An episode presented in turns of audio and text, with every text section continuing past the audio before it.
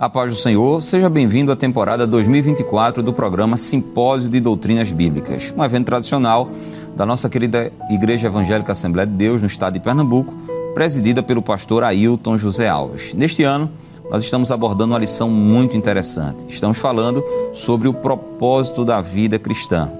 É? E vai, vamos estudar mais especificamente hoje a lição número 6, que tem como título o propósito de vencer os combates espirituais. Vamos começar? Vamos orar ao Senhor?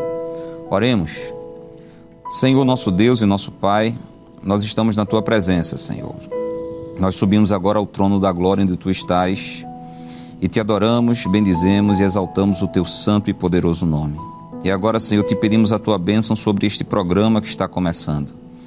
Ó Deus, abençoe os teus filhos, Senhor, que vão ser entrevistados, que vão falar a tua palavra, que vá muito além, Senhor, do conhecimento intelectual, que vá muito além de informações.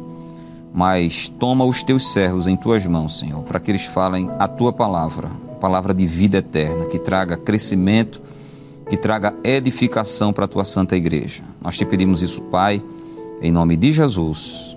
Amém.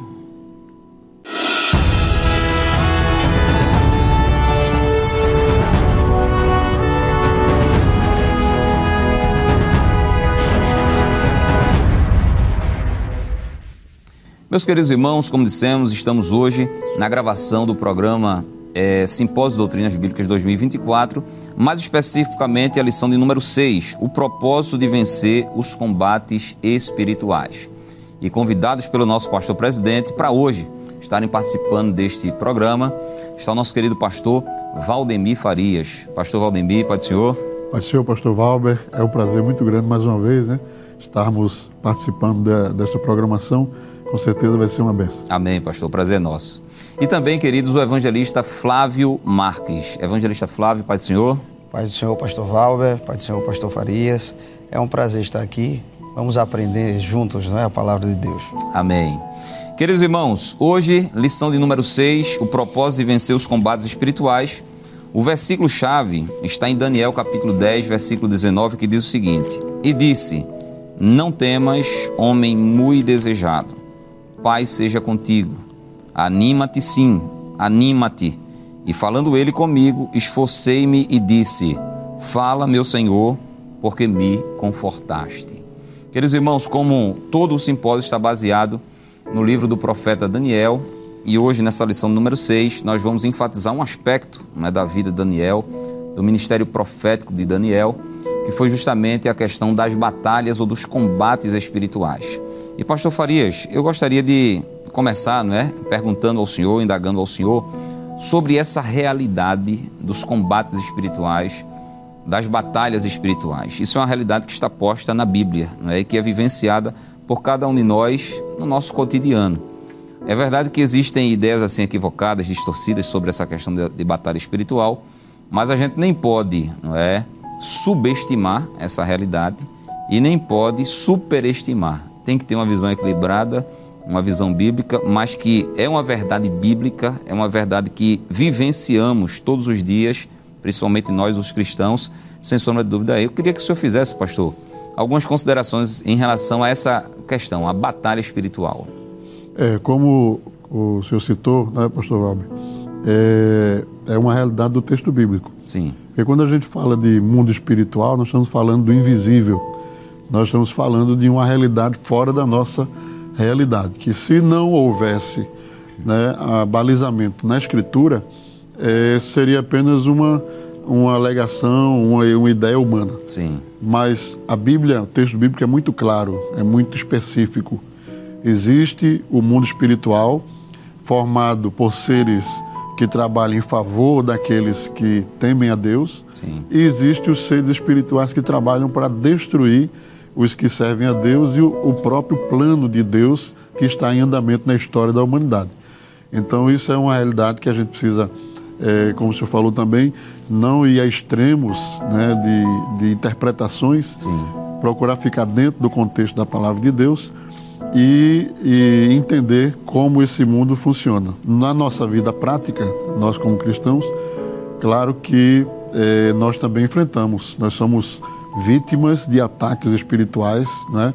E é preciso que nós estejamos no nível que o apóstolo Paulo falou, daqueles que são espirituais, porque o espiritual discerne bem tudo. Isso. Esse é outro, é outro ponto também importante, porque para que eu não interprete uma panela caiu em casa, foi o diabo que derrubou, né?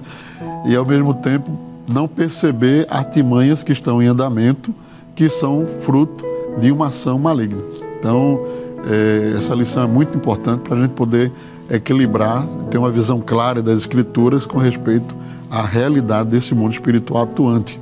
Amém, pastor. É interessante, evangelista Flávio. O pastor Farias ele trouxe essas considerações iniciais sobre a realidade da batalha espiritual. Aí ele falou aí, citou os seres espirituais malignos, é, que tem como chefe o próprio Satanás e o seu exército, né, os demônios, mas também os seres espirituais é, benignos, que são os anjos de Deus, os anjos que estão a serviço de Deus e também daqueles que iam de herdar a salvação. Então, é uma, uma batalha espiritual, é um combate espiritual que acontece diariamente, desde os tempos mais remotos, né, até os dias de hoje. Só que vamos delimitar um pouquinho mais, porque como o simpósio fala sobre o livro de Daniel, nós vemos aqui claramente nesse capítulo 10 do livro do profeta Daniel um grande embate espiritual acontecendo. Ainda que a princípio não foi perceptível né, a Daniel, mas depois foi revelado a ele. Eu gostaria, evangelista, por favor, que o senhor contextualizasse o que é que está acontecendo aqui no capítulo 10 do livro do profeta Daniel. Pois não. É interessante que o profeta Daniel ele está vivendo um momento espiritual acerca de uma revelação de Deus. Os capítulos anteriores, né, principalmente o 9, Sim. mostra Ezequiel compreendendo que o tempo que o povo de Israel passaria em Babilônia seria de 70 anos. Isso. E ele compreende pelas escrituras, só que ele recebe uma revelação de Deus, uma revelação escatológica, inclusive, não é? E a gente já vê aqui, pastor Valber, que quando nós temos uma comunhão com Deus, nos debruçamos em buscar o Senhor e a entender a sua palavra, a guerra espiritual irá aumentar cada vez mais. É? Então, Daniel está recebendo esta revelação de Deus acerca dos últimos dias e nesse momento ele começa a orar porque a Bíblia diz que ele entende a situação espiritual do povo o povo vai para a Babilônia em decorrência de pecado. O povo havia pecado e Deus pune o povo, fazendo com que o povo fosse para a Babilônia. E nesse momento ele começa a pedir perdão a Deus pelo povo, não é? Interceder pelo povo. E neste momento Daniel começa a orar e diz a Bíblia que ele ora, a resposta demora para chegar. E é interessante que o texto fala no versículo 1 no terceiro ano de Ciro, rei da Pérsia, foi revelada uma palavra a Daniel, cujo nome é Beltesazar. A palavra era verdadeira e envolvia grandes conflitos. Ele entendeu a palavra que teve e teve a inteligência da visão. O versículo 2 diz que Daniel ele pranteia, ele chora durante três semanas. E quando o anjo consegue chegar a Daniel e falar para ele a resposta da oração, ele diz que o príncipe da Pérsia havia no combate espiritual, Sim. não é? O anjo tenta descer com a resposta.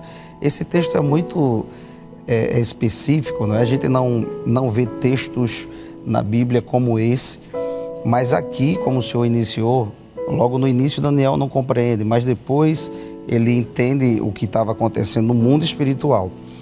É, algumas pessoas, talvez de forma letrista, possa, pode ler esse texto, rei da Pérsia, o príncipe da Pérsia, entender que era uma, um governo humano. É? Mas a questão aqui era espiritual, porque o anjo que desce é, não consegue passar porque o príncipe ali era um ser espiritual. E a gente entende quando lê Efésios 6 e 12 a Bíblia fala de príncipes, de principados, ou seja, uma organização espiritual. Exatamente. Não é? E eu entendo pela palavra que em cada lugar existe uma ação diabólica que atua em determinada área. E aquele príncipe estava ali, tentando impedir que a resposta chegasse a Daniel. A Bíblia diz que Miguel, né, o arcanjo, teve que descer para fazer com que a resposta pudesse chegar até Daniel. Certo. É interessante, não é, pastor, o que o evangelista Flávio estava falando. E o senhor fica à vontade, viu, pastor, para interagir, para intervir a hora que quiser. Mas Daniel, ele está orando ao Senhor. Ele sente né, o convite do Espírito Santo, o direcionamento do Espírito Santo para orar, para jejuar. E ele faz isso durante três semanas, justamente o período exato da batalha que estava se travando no céu por causa das suas intercessões. E ele falou uma coisa interessante, pastor, e por favor, o senhor fique à vontade para discorrer sobre isso, da organização do mundo espiritual. Assim como há uma organização e uma hierarquização no mundo espiritual do bem entre os anjos de Deus, parece também haver uma organização e uma hierarquização no mundo do mal, não é isso? No reino do diabo e os seus anjos. E grande foi a peleja, não é, pastor? É, o próprio Jesus, ele, ele o nosso Senhor, mencionou né, de que se Satanás tivesse dividido contra si mesmo, seu reino não subsistiria. Exatamente. Então, ele tem, existe um respeito hierárquico. Inclusive, né, pelo que o texto nos apresenta, é, os, o, os próprios anjos de Deus ainda têm em conta o que aqueles seres espirituais foram anteriormente. Isso. Porque a Bíblia diz né, que na, no texto de Judas, né, quando o diabo lutou pelo corpo de Moisés, né, o, o anjo que ali estava não usou é, uma palavra de, de, repreensão, mas disse: Senhor que te repreenda, porque havia uma autoridade superior sobre ele. Então, é, o texto de Daniel vai, vai mostrar para nós de que o reino das trevas está é, imbuído em tarefas grandes, médias e pequenas. Levítico 19 fala de espíritos familiares que chirueiam né? entre os dentes. Então, espíritos que acompanham famílias inteiras por séculos para entender e compreender o andamento daquelas famílias. E no caso aqui do livro de Daniel, Daniel é um autor da Bíblia. E e um dos projetos, uma das resistências do diabo era para que o evangelho não fosse construído, nem a escritura fosse concluída. Por isso que há uma guerra para que Daniel não seja esclarecido, Daniel não entenda e Daniel não escreva. Isso. Porque esse era o, um, uma das metas principais dos príncipes das trevas, né? Impedir a revelação do evangelho no meio da nação de Israel. E aí nós vamos ter diversos exemplos que a gente poderia falar aqui de autores bíblicos que foram altamente perseguidos para que não tivessem condição de produzir o texto que, que está na nossa mão hoje. Sim. Então, uma das principais batalhas do diabo, que até hoje continua sendo, hoje ele não pode mais impedir que ela foi escrita, mas tenta deturpar, Isso. tenta né, mudar. Impedir que ela seja pregada. Né? Que ela seja pregada. É, há uma tentativa de distorcer, de omitir, inclusive, é, textos da, da Sagrada Escritura para que as gerações futuras não não acessem a palavra. Então, é, essa guerra é, espiritual está dividida em níveis. Pois não. Existem níveis de, de. Existem potestades que estão atuando a níveis de governo, a níveis lá em cima. Há outras que estão atuando em níveis mais baixos. E há, há aqueles que estão atuando em níveis familiares para tentar destruir as famílias. É interessante, né? Esse mundo espiritual é, é um mundo de fato real, é uma realidade que está acima está além da nossa realidade, mas é talvez mais real do que a nossa própria realidade. Então veja, vocês estão percebendo que a gente está é, trazendo considerações iniciais, gerais, sobre essa realidade da batalha espiritual. Já falamos um pouco dessa verdade não é, bíblica, o que são as batalhas espirituais. Delimitamos um pouco mais aqui para a realidade do que está acontecendo no capítulo 10 do livro do profeta Daniel. Acabamos de aprender não é, que o mundo espiritual é organizado, é hierarquizado e que nós precisamos, enquanto crentes, assim como Daniel, estarmos preparados para esses embates. É interessante, evangelista Flávio, que ele orou e jejuou durante 21 dias. E parece que existem batalhas espirituais que a gente só pode vencer, não é? Com base na oração e também no jejum, porque, como disse o pastor Farias, existem é, divisões de poder entre as potestades do mal e determinadas castas, né, determinadas potestades, a gente só vence se for no embate da oração e do jejum. Sim, é interessante, pastor Valber, que Jesus ensinou isso. Isso. Jesus, embora nós saibamos que nós ocupamos uma posição espiritualmente superior no quesito de estar é, nas regiões celestiais, mas isso não faz com que o crente se acomode e diga: Eu já sou crente, Jesus está comigo, então está tudo certo. Jesus disse no capítulo 9 de Marcos, não é, quando os discípulos foram enviados os 70 e voltaram e alguns ficaram eufóricos, dizendo: Em teu nome, até os demônios são expulsos. Mas no final, depois, quando um menino estava possesso. Jovem lunático, né? Isso. E os discípulos não conseguiram expulsar. Exatamente. E parece um paradoxo, né? Em um momento eles conseguiram, em outro momento não. No capítulo 9 de Mar Marcos, no caso do jovem lunático, Jesus responde a pergunta, porque eles perguntam a Jesus: por que nós não conseguimos expulsar? Isso. E a resposta de Jesus é: alguns demônios. Essa casta, né? Precisa de jejum e oração. Ou seja, a Bíblia nos apresenta ferramentas espirituais que a gente também consegue crescer na comunhão com Deus, estreitar o relacionamento e ter mais poder para vencer. Exatamente. Pastor Farias, é, vindo agora para a lição, né? Uhum. O tópico número um fala sobre a realidade do conflito espiritual. E aqui o subtópico 1.1, ele diz é uma guerra constante. O subtópico 1.2 ele diz é um conflito abrangente. E o subtópico 1.3 ele diz é uma guerra exaustiva. É, pastor, parece que na, na vida espiritual da gente, é, assim como existem níveis né, de potestades, existem níveis de estrutura também da parte dos crentes. Uhum. Então, Deus, como sendo Pai, parece que Ele só permite grandes embates para crentes que têm uma estrutura mais fortalecida. É, que, no caso, era, é, era Daniel, o profeta Daniel. E ele diz aqui: Eu estou dizendo isso, pastor, porque há crentes que, vez por outra, enfrentam embates espirituais mais renhidos, né? mais é, persistentes, mais contundentes. Mas há outros que parece que vivem uma vida assim de constante batalha espiritual. Né? É o que ele está dizendo aqui. É uma guerra constante, abrangente e exaustiva. Então, o que é que o senhor poderia falar para nós, pastor, sobre essa realidade? É, eu, eu digo que o mundo espiritual, o reino espiritual, ele é desprovido de onisciência. Isso. Ele é desprovido de conhecimento na sua tota-, totalidade. Então, Satanás, como o príncipe regente desse, desse mundo, ele é, é dependente de informações.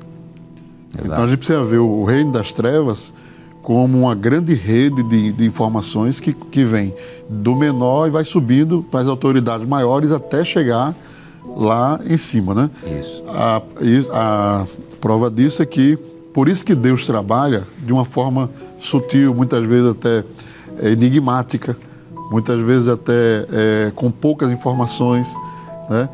É, Jesus nasce na manjedoura e, mesmo assim, com todas aquelas evidências, mas o reino das trevas estava ainda em dúvida. Será que é ele?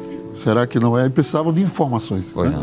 Então, é, quando o reino das trevas começa a perceber que há uma interação de Deus que há uma presença de Deus com determinada pessoa, eles não sabem o que Deus tem com aquela pessoa, mas eles calculam de que há algo mais específico. Então eu Fazem entendo assim, projeções, né? Eles começam a fazer projeções. E aí eles também criam um mapa de perseguições, de guerras espirituais. Quantos obreiros, né, pastores que a gente ouve assim que passaram por momentos de morte até na infância e tal, né? Por, por conta de que justamente esse, o reino das trevas, eles fazem projeções. A palavra foi muito boa que você usou. Isso. Projeções em meio, em, em base às informações que eles vão, vão recebendo, vão Exato. vendo. Né? Então, eu acho que algumas pessoas, em virtude do plano que Deus tem com elas, são mais atacadas, são mais. Existe também um que a gente percebe nas Escrituras que dentro dessa, dessas castas que Jesus falou, né, esses demônios aí do, é, do lunático, ele, a Bíblia diz espírito surdo e mudo. Não era o rapaz que era surdo e mudo, era o espírito que era surdo e mudo. Então, um espírito que não ouve um, uma voz de comando em nome de Jesus, você vai falar com ele mil vezes e ele não vai. Então precisa sair por força da presença de Deus através do jejum e da oração. Aí a, a, recebe a, a ordem para sair. Mas assim, existem é, nas castas, né?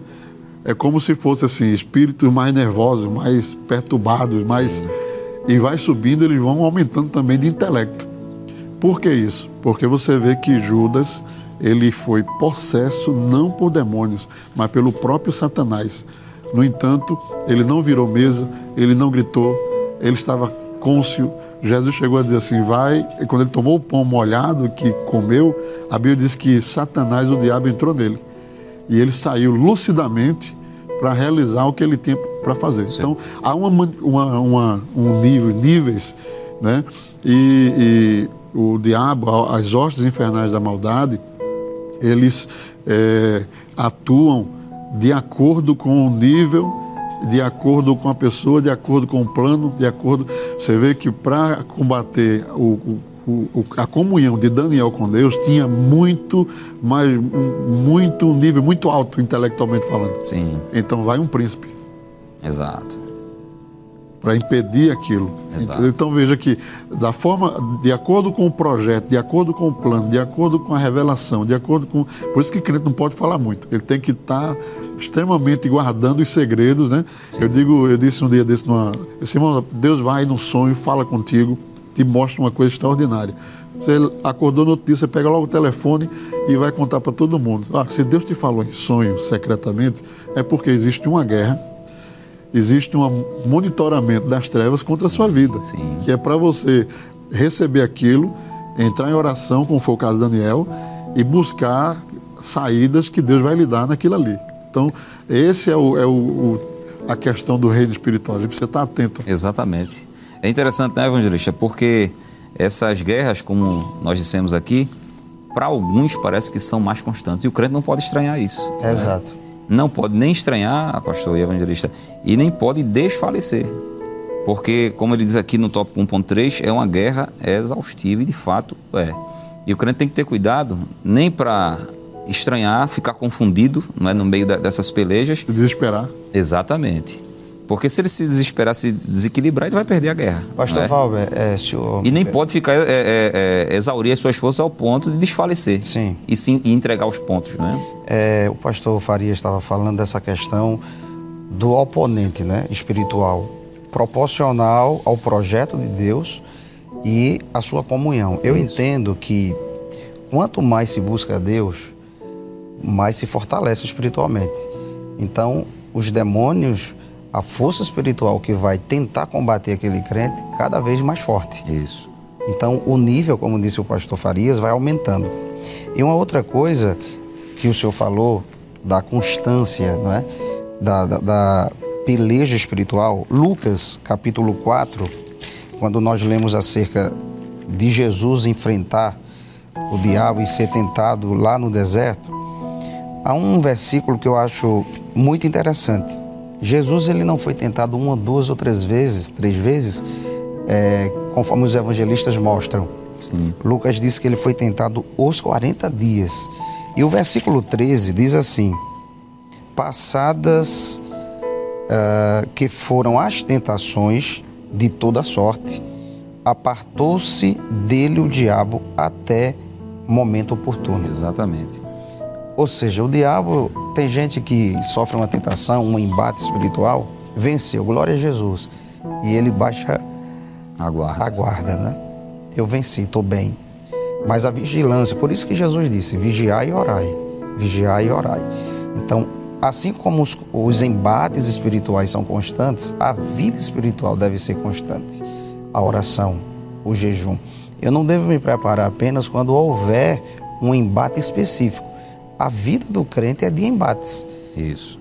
E às vezes até o pastor Farias fez uma observação bem interessante aqui no início, que existem embates que às vezes o crente nem percebe. E para isso tem que ter o discernimento espiritual. O apóstolo Paulo também fala isso aos Coríntios, né? no capítulo 2, ele diz que os espirituais discernem tudo. Mas tem pessoas que são crentes, mas são naturais. Ou vivem como carnais e não consegue entender, mas o espiritual, Paulo diz que ele, ele olha e vê e entende o que está acontecendo. Então, é preciso que, assim como a luta é constante é exaustiva, eu preciso estar. É como uma pessoa que malha, né? Precisa estar constantemente É. Exercitado espiritualmente. Exatamente. Então a vida espiritual é uma constância e eu preciso estar me preparando sempre. Meus amados irmãos, é, o- a conversa está maravilhosa, né? está fluindo aqui. Nós estamos extraindo lições espirituais para a nossa vida. Infelizmente, o tempo está correndo velozmente e a gente vai precisar ir para um breve intervalo. Mas na volta, a gente vai seguir com, esse, com essa linha de raciocínio aqui, tá certo? Combates desgastantes e constantes na vida do crente. Até já.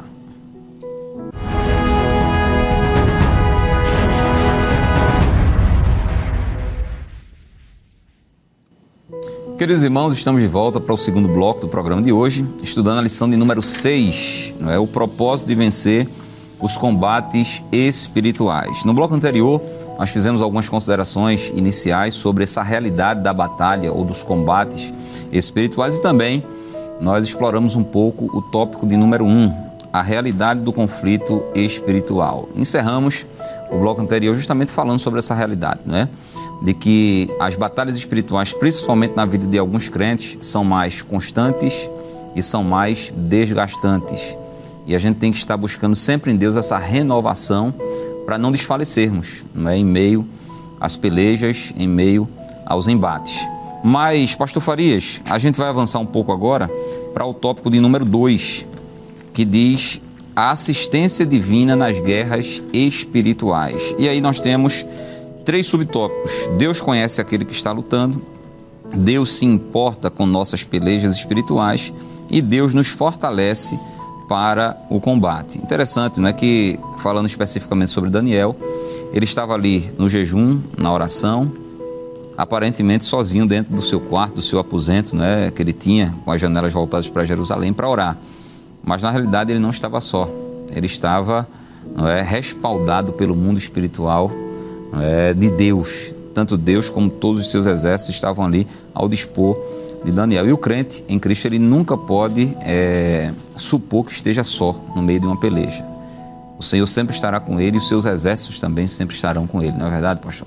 É verdade, porque é, na verdade, uma guerra desproporcional. Né? Isso. Porque o, o- nossa natureza humana enfrentando uma natureza espiritual, sobrenatural, invisível, né? Isso.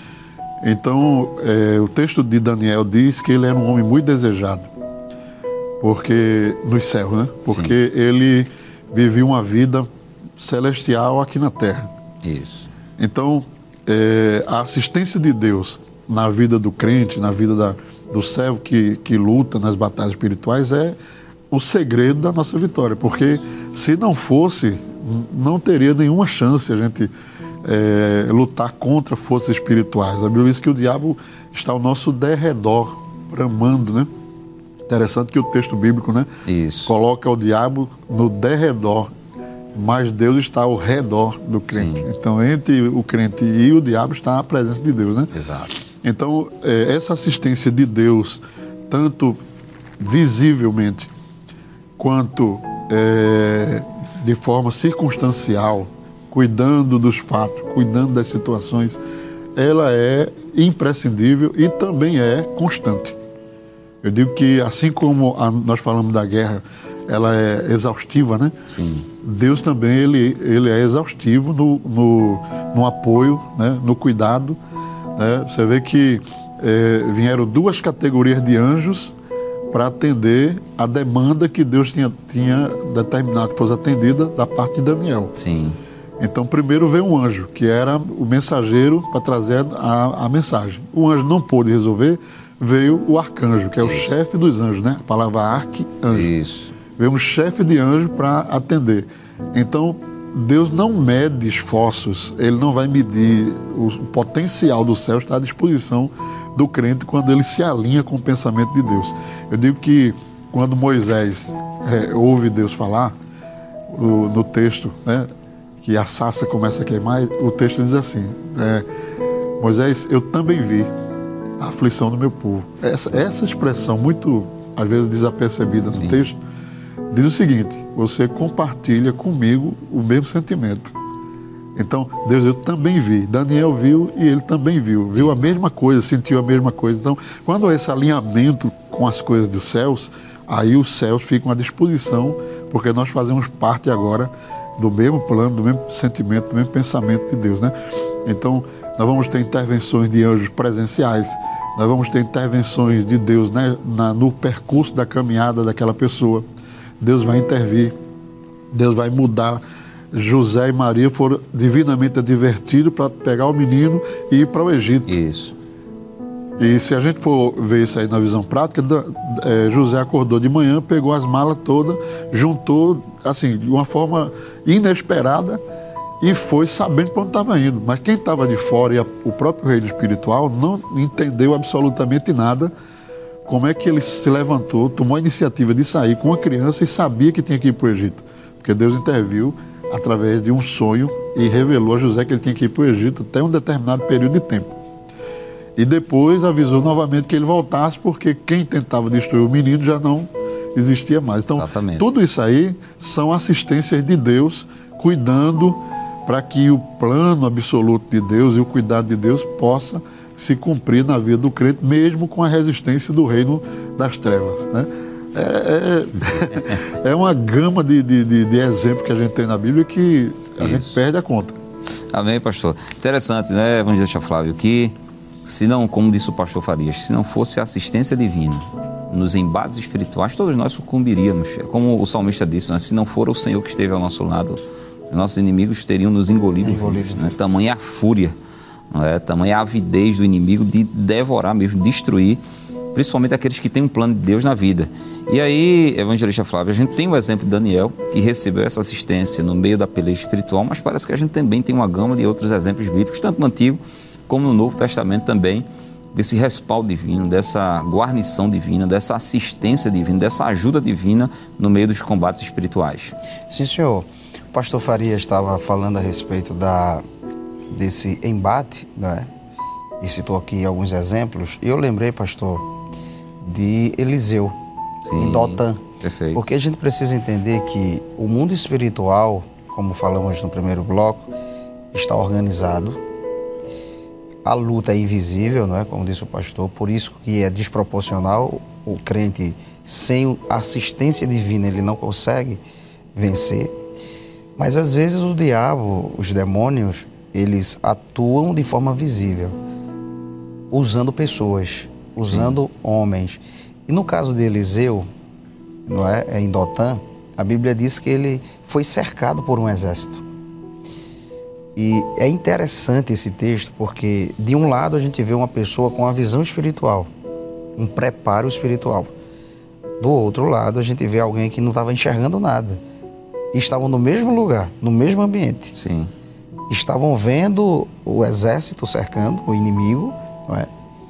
Mas a Bíblia diz que Eliseu, de forma muito tranquila, orou ao Senhor e disse: Senhor, abra os olhos do moço para que, eles, para que ele veja. E depois da oração, ele disse para Eliseu: Eu vejo carros e cavalos de fogo. Ou seja, havia uma proteção de Deus ali, uma assistência de Deus. Qual era o objetivo daquele exército que cercou Dotã? Era pegar Eliseu e destruí-lo. É? Mas havia uma proteção de Deus.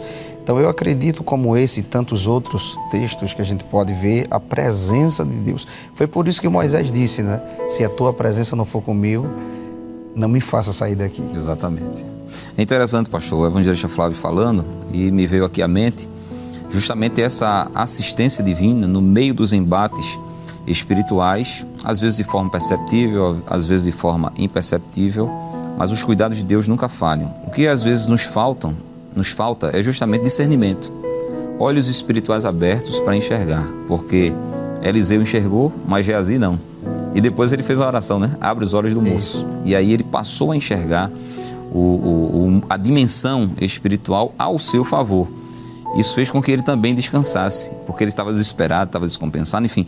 Então, é, às vezes, pastor, o que nos faltam, o que nos falta é justamente esses olhos espirituais abertos para entendermos, discernirmos que o Senhor está ao nosso favor, os exércitos de Deus estão ao nosso favor nos momentos mais difíceis, nos embates mais renhidos do ponto de vista espiritual. Estava me lembrando do próprio Jesus na tentação, no deserto.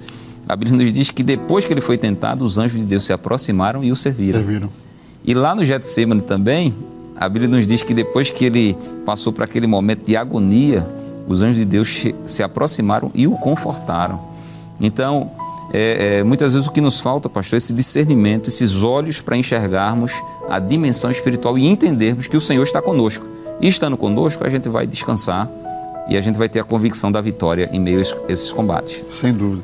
Por isso que é importante né, o crente buscar é, uma vida de oração, de consagração a Deus, viver uma vida de comunhão com o Senhor. Né? Eu, o apóstolo Paulo disse muito claramente, eu citei anteriormente, né, que o que é espiritual discerne bem todas as coisas, de Isso. ninguém é discernido. Então, a vida de oração, a vida de consagração, a vida de jejum, ela vai aumentar o nível, a sensibilidade Isso. espiritual do crente para ele perceber, porque muitas vezes tanto a provisão quanto os ataques só são percebidos por meio de uma abertura na visão espiritual. Isso. Quando Pedro diz a Jesus: Senhor, não fale mais desse assunto de morrer, né? Ele não estava babando, ele não estava em crise, ele não estava, ele estava consciente com um argumento muito bem elaborado, hum, mas era uma ação de demoníaca para interferir no plano de Deus. Exatamente. Jesus, para trás de mim, Satanás, que tu não entende as coisas de Deus. Então, só é possível perceber isso se tiver em um nível espiritual sensível ao Espírito Santo. O apóstolo Paulo diz assim que ele sabia de cidade em cidade o que haveria de acontecer, conforme o que o Espírito Santo lhe dizia que, que haveriam perseguições, provações naquela cidade. Então, ele tinha um nível de comunhão, de intimidade com Deus, que ele percebia tanto a ação de Deus quanto a ação também do rei do mal, né? Sim. Então, meus queridos irmãos, a gente está aprendendo aqui nesse tópico 2 que nós não estamos sozinhos nos embates espirituais, nos combates espirituais. É? O Senhor dos Exércitos está conosco, Deus de Jacó é o nosso refúgio. Então, se você está em comunhão com Deus, pode descansar o seu coração. Deus não vai falhar na assistência dele, na ajuda dele nesse embate que você está enfrentando. E com certeza essa consciência né, que a gente desenvolve de que o Senhor está conosco nos traz mais segurança, nos traz mais ousadia, nos traz mais forças, nos traz mais descanso para a alma durante esses embates. Mas aí, evangelista Flávio, a gente chega no tópico número 3. Né? Claro que haveria muito mais né, a, discorrer nesse tópico número 2, mas no tópico número 3 fala sobre as armas do combate contra as trevas. E aí vai tratar sobre aquele texto clássico né, de Efésios, capítulo 6, a partir do versículo 10 até o versículo número 18, que fala ali sobre algumas indumentárias, né, que o apóstolo Paulo transporta da realidade do soldado romano para a realidade do soldado de Cristo, que é o crente em Jesus. Então ele traz não é, aquela aplicação do mundo físico para o mundo espiritual. E eu gostaria, evangelista, que o senhor discorresse pelo menos sobre é, essas primeiras indumentárias e o pastor Farias fique à vontade, se quiser acrescentar, pastor, enquanto o evangelista Flávio estiver falando, porque eles falam sobre as armas da nossa batalha são espirituais. Né? Então o crente está em constante peleja espiritual e para travar essa peleja, ele precisa estar armado, ele precisa estar equipado. Não é? E aí ele começa a falar sobre essas armas, né? sobre essas peças da indumentária do soldado de Cristo, né? que é o crente em Jesus. Então, fale aí um pouco, irmão Flávio, sobre a armadura de Deus, sobre o cinto da verdade, sobre a couraça. Sim, senhor. É, fique à vontade. É, eu gostaria de fazer menção de dois textos pois do não. Antigo Testamento que representam uma batalha espiritual. Pois não. É, no Novo Testamento. O primeiro está em 1 Samuel capítulo 13, versículo 19. Quando os filisteus, que representam ali, é, representam a, a, os nossos inimigos espiritualmente, falando, eles montaram a estratégia contra Israel muito interessante. Eles conseguiram tirar os ferreiros de Israel, a ponto de, no dia da batalha, não tinha arma. A Bíblia diz que só, só se achou espada com Jonathan, Jonatas e Saul, que era o rei. Mas todo o exército de Israel estava despreparado, porque as pessoas responsáveis para prepararem As armas. as armas, foram tiradas de forma sutil. Eles nem perceberam isso. Isso fala de uma estratégia maligna. Estratégia maligna. Então o diabo ele sabe os demônios, o reino espiritual, como o crente ele consegue se preparar espiritualmente, quais as ferramentas e como ele consegue isso, certo? O outro texto do Antigo Testamento é acerca de Davi. A Bíblia diz que Davi lutou contra um leão, um osso e também contra o gigante. De forma representativa, eh, o leão pode ali representar o diabo, não é? É, o urso, o mundo e o gigante a carne. Interessante que quando Davi mata o gigante, ele corta a cabeça, Isso. pega a cabeça e leva para Jerusalém. Aplicando esse texto, Jerusalém era o centro de adoração. A cabeça é o comando, então ele leva para Jerusalém. Poderíamos dizer o seguinte, que em Jerusalém, espiritualmente falando, a oração, o preparo, o jejum, a gente consegue dominar, não é? O centro de comando, porque o homem ele é um ser racional, ele não faz, ele não peca é, de forma irracional, ele sabe o que está fazendo. Eu tô, o pastor Farias falou aqui do de Judas, né? Sendo ele estava possesso pelo diabo, mas eu acredito que quem estava ali naquela reunião, muita gente olhou e achou Judas Não normal percebeu. É, não percebeu. mas ele estava possesso. Então, quando eu me preparo espiritualmente, veja que Davi tentou até com as ferramentas de Saul. Não deu certo. Tem que ser com as ferramentas de Deus. E o texto em apreço aqui, em Efésios 6, Paulo fala do cinto da verdade, couraça da justiça. Ou seja, ele toma, como o senhor falou, é, a indumentária romana, dos soldados romanos, e aplica a vida prática cristã. Ou seja, a, a primeira armadura que ele fala aqui é o cinto da verdade. Né? O comentarista coloca aqui, amarra as pontas. Ou seja, se o crente ele não viver pela verdade, imagina um crente que está numa batalha espiritual, mas falta um pouquinho com a verdade, né, pastor? Como fica? Ou seja, ele está abrindo brecha para que o inimigo de nossas almas possa fazer com que vença a peleja. E a segunda que ele fala aqui é a couraça, Sim. que era uma peça muito importante que protegia os órgãos vitais do soldado. E Paulo toma essa, figu essa figura aqui, essa ferramenta indumentária e coloca para a vida espiritual. Ou seja, e ele diz que essa couraça é a justiça, no sentido de retidão. Sim. Porque a vida cristã, a gente volta agora para aquilo que a gente falou, é uma constância. Não é? Então, eu não devo só me preparar apenas com oração e jejum. Ele termina o texto dizendo, orando em todo o tempo. Mas tem que ter verdade, Isso. tem que ter justiça. Se eu não faço o que é justo, eu estou perdendo a batalha. Isso. Se eu não ando na verdade, eu estou perdendo a batalha. É interessante, pastor, o que o evangelista Flávio está falando, não é? A armadura de Deus, não é? Composta de diversas peças, não é?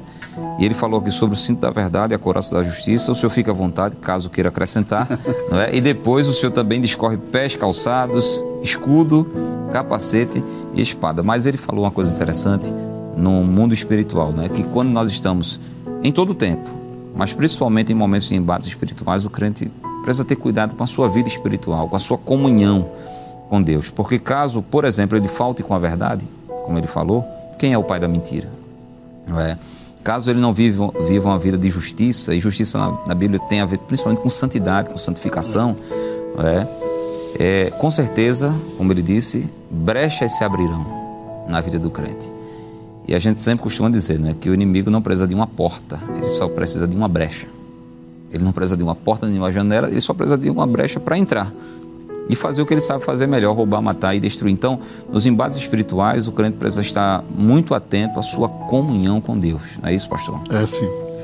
É, é muito profunda aí essas Isso. colocações do apóstolo Paulo, né? Porque ele poderia ter pego, é, usado essas peças aí com termos diferentes. Porque ele usou o escudo da fé, né? Isso. Espada da palavra, né? Isso. Porque o escudo não é o escudo da verdade, por exemplo, né? Isso. Então, é, ele, ele observava aí três ferramentas de um soldado, né? É uma arma de ataque, uma arma de defesa e uma arma de proteção pessoal. Isso. Né? E o interessante do, do, do texto de, de Efésios é que essas, essas ferramentas aí têm a ver não com o diabo, mas elas têm a ver com Deus. Sim. Então veja, à medida que o soldado ele se veste, ele, ele padroniza e ele representa a sua nação. Então o, as armas espirituais de Efésios têm a ver com o próprio Deus. Essa verdade aí não pode ser a verdade do mundo ou uma verdade entre aspas, né, que parece ser verdade, Sim. mas é a verdade de Deus. De Deus. Então, o, a Bíblia diz que Jesus era cheio de graça e de verdade. Ele é a própria verdade e ele ao mesmo tempo está cheio de verdade. Então, é, ser verdadeiro um com os outros, ser verdadeiros no seu próprio ser. E às vezes tem pessoas que ele, é uma, ele tem uma, uma forma de ser e em determinado ambiente ele muda. Isso. Então, o, o, que o apóstolo Paulo está reivindicando do soldado é que, no caso da verdade, que ele seja verdadeiro, não só que ele fale a verdade ou que ele use a verdade, Sim. mas que ele seja verdadeiro. E no, no finalzinho, na parte final, o calçado, o escudo, o capacete e a espada, né? Hum. Eles têm também essa, essa função. Os pés calçados na preparação do evangelho da paz, né? Deus só tem interesse de avançar com a vida de alguém quando essa vida vai, vai produzir frutos para o seu projeto do reino. Então, os pés, o calçado, né, na preparação do Evangelho da Paz. Se a minha vida é minha, eu vou viver ela até certo ponto, Deus vai me tirar daqui. Mas se a minha vida foi dada para avançar, eu sou um médico, mas eu quero que o Evangelho, a minha profissão, seja um instrumento para o Evangelho. Sim. Eu sou um advogado, mas eu quero que a minha profissão seja um instrumento para o Evangelho.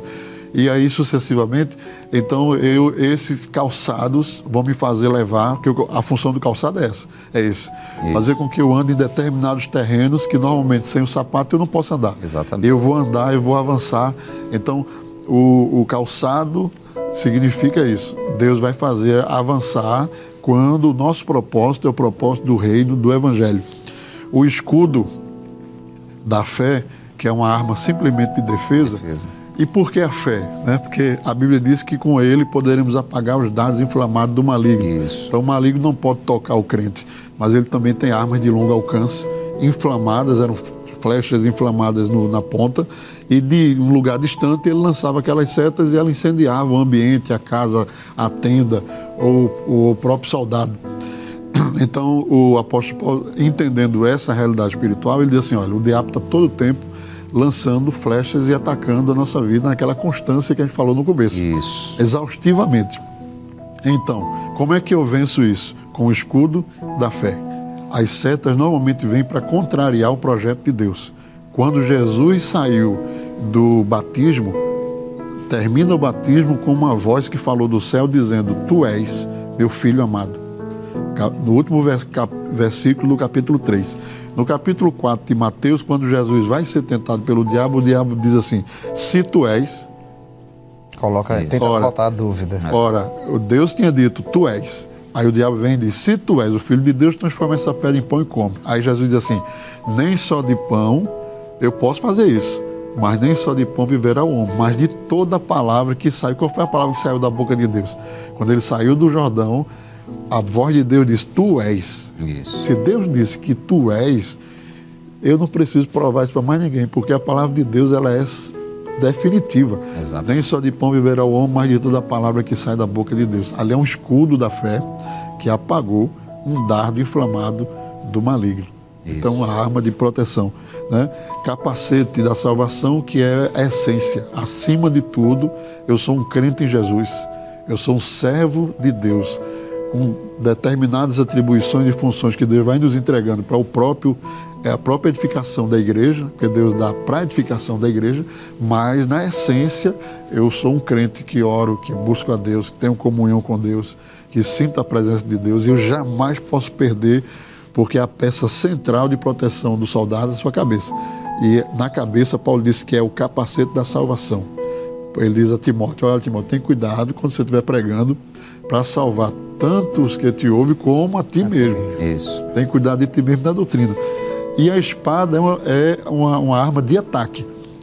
A espada é uma arma de ataque, certo? Em muitos momentos você tem que usar a palavra porque ela é uma arma de ataque. O silêncio, nesse sentido aqui, é um prejuízo na vida espiritual do crente. Entende? Olha, você não vai avançar para lugar nenhum, senão, mas a palavra de Deus me disse, certo? Que se eu for fiel, o Senhor estará comigo e vai aí citar a palavra em si, contrariando aquilo. Então, é uma arma de ataque. Completa o soldado, né? É verdade, pastor. Evangelista Flávio, nós estamos chegando já ao final, mas é, eu queria que o senhor pincelasse bem rapidamente, não é somente dando ênfase aqui a uma dessas peças da armadura, que é o capacete.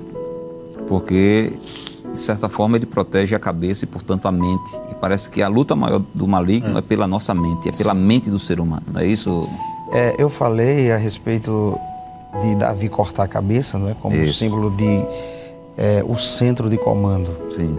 Então, a mente, e hoje mais do que nunca, nós vivemos em um período onde é, a ansiedade, as síndromes, Sim. pânico e tantas outras coisas nesse sentido tem afetado as pessoas. A gente sabe que existem questões patológicas, mas existem questões espirituais também. Não tenha dúvida. Não é?